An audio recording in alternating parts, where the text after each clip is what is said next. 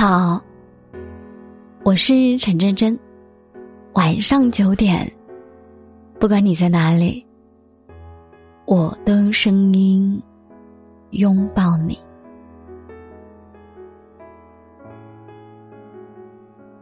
不要把最坏的情绪留给你最爱的人。我刚开始做电台的时候，收到过一位听众的留言。女生说和男朋友慢慢没有了共同语言。她每天回家，要么躺在沙发上不跟他说话，要么干脆拿着手机和电脑处理工作。偶尔和人谈崩了，还会摔文件和手机。他不朝你发脾气，但空气就是凝固着一股尴尬的气息。他生气时。想要得到绝对的安静，他只好每次都待着卧室里不吭声。只要他说话，无论说什么，他就会一点就着。有次他喊他吃饭，他气得直接摔碗。在这种就连躺一张床都胆战心惊的压抑下，他无数次想要分手。看到他的留言，我很心疼他。又劝他实在忍不了就分手吧，他又惋惜的说：“只要不发脾气，男朋友又是这个世界上对他最好的人，他实在是舍不得。”我太懂这种感觉了。那个人身上有你嗤之以鼻的缺点，但也有你死活不愿放手的优点。为了这种若即若离的好，你默默忍受了所有的坏。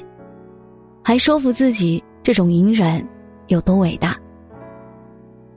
其实从听众的留言中，我能感觉到她男朋友并不坏，只是控制不了自己的情绪。工作和生活分离，这是作为伴侣的自觉，但是他没有，非但没有，他还把女朋友对自己的忍让视作逆来顺受，把自己的坏情绪悉数倾倒给他。只是，没有人愿意无条件容忍你，即便他再爱你，只要失望攒够了，迟早还是会离开的。记得以前有个异性好友跟我说过一句话：男生其实挺忙的，他们需要有大把的时间投入到篮球和游戏中。如果他愿意花费很多时间陪你整夜整夜的聊天，那他。一定很在乎你。然而，即便是一个男生愿意陪你，也不代表他就能够了解你。男生的情绪触头天生比女生粗糙，女生的伤心，他们大部分都无法理解。你跟他抱怨今天上班的委屈，他也只会一边打游戏，一边敷衍你。如果不想你发飙，就假装感同身受的安慰。那也不是懂得，而是敷衍。以前我总觉得，有心事儿，一定要说出来，所以肆无忌惮麻烦朋友，把负面情绪丢垃圾一样扔给他们。但随着年龄的增长，我更喜欢把心事儿藏在心里。明白了，大家各有各的难，没有人愿意一直陪着你，安慰你，随你的喜怒哀乐。变换不同的表情，人和人之间很难建立真正的共情。就像鲁迅说的：“楼下一个男人病得要死，那间隔壁的一家唱着留声机，对面是弄孩子，楼上有两人狂笑，还有打牌声。河中的船上有女人哭着她死去的母亲。人类的悲欢。”并不相同。我只觉得，他们吵闹。世界上哪有什么感同身受呢？即便是最亲近的人，也未必能感知你所有情绪。哪怕你胡乱发了一大通脾气，他也只是翻了个身，继续沉睡而已。很难指望他会抱着你，理解你，包容你。我还有一个朋友，在一次加班到凌晨时，忍不住打电话给前任哭了一场。以往每每深夜下班他都会跟他打很长时间的视频电话，这样他才不会在走夜路时感到害怕。分手以后，他明明慢慢习惯了没有这种陪伴，但那天他上班被领导骂，受了很多委屈，所以忍不住。拨通了那个烂熟于心的电话，前任问他为什么找他，他吞吞吐吐说没什么，继而放声大哭。第二天他清醒过来，看着手机里的拨号记录，突然很讨厌自己，明明知道前任对自己抱有幻想，明明知道自己已经不可能跟他复合，为什么还要打电话给他，让他以为。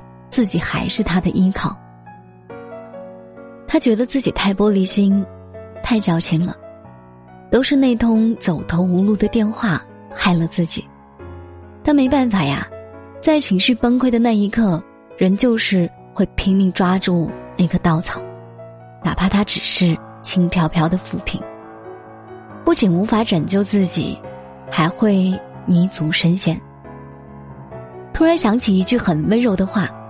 想成为能够安抚你的人，想成为你忍住不发脾气的理由。温柔的人太可贵了。很多时候，我们发脾气不是为了宣泄，只是为了证明你的在乎。只要有个人愿意像海绵一样包裹着我们的坏情绪，我们一定也会变得越来越可爱。希望你能遇到这样一个人，他追着光而来。温柔的告诉你，哪怕遇见之前，你的世界一片狼藉，在相遇之后，也会晴空万里，阳光普照。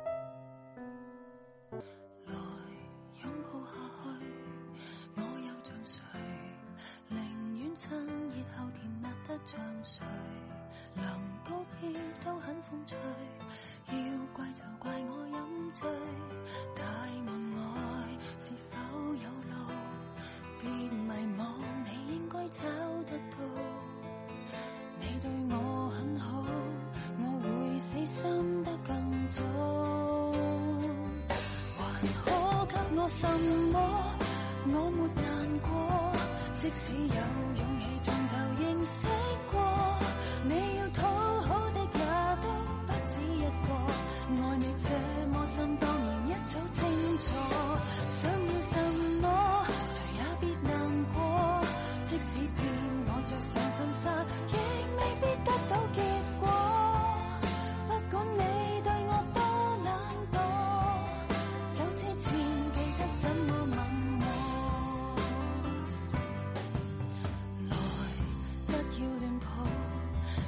需求容许他借住麻木的拥抱，连吻换不到好报。